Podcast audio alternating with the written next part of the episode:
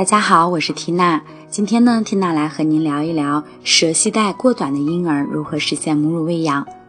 舌系带过短的宝宝会引起妈妈哺乳时的疼痛，不仅会引起乳头皲裂，还有可能直接影响妈妈的泌乳量。那么，什么是舌系带过短呢？由于连接舌头和口腔底部的一层细膜限制，导致宝宝的舌头活动异常，我们称之为舌系带过短。舌系带过短的发生率大概在百分之三到百分之十，家族遗传性占到了其中的百分之二十一。舌系带过短的宝宝有百分之八十八会出现含接乳头困难，有百分之七十七会出现乳头疼痛。就像前段时间缇娜遇到的一位妈妈，宝宝因为舌系带过短，导致妈妈的乳头皲裂成三度皲裂。更为麻烦的是，妈妈还患有乳腺炎，最后不得不停止母乳喂养，无奈之下选择配方奶。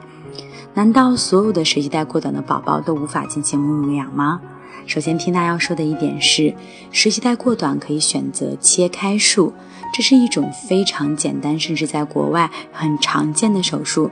是国外有些医生在孩子出生不久在产房就能进行的。它的步骤简单，不缝针，只有少量出血，因为呢只会涉及到几根神经和血管。但是麻烦的是，妈妈有时候根本没有在早期识别出这个问题，或者是明知却不选择切开术。而此时，关于母乳喂养，我们该怎么做呢？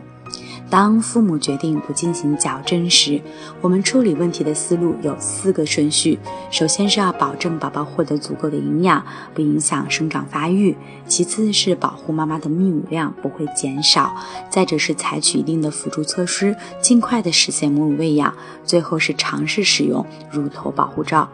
那么妈妈们也许就会问了，我该怎么样去给孩子喂食呢？在早期的时候，缇娜建议妈妈选择勺子、杯子或者是注射器，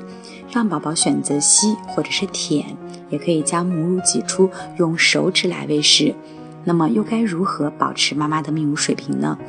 产后头两周是母体对外界刺激最敏感的黄金时期。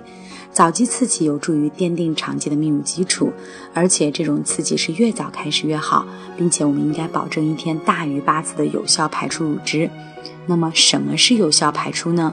如果说妈妈选择乳头保护罩亲喂的话，每一次的完整的哺乳等于宝宝的吸吮奶令加上吸吮后的乳汁的挤出量。因为研究显示，宝宝会主动吸出每次乳房中三分之二的奶量，剩余的三分之一奶量是需要我们主动排空的。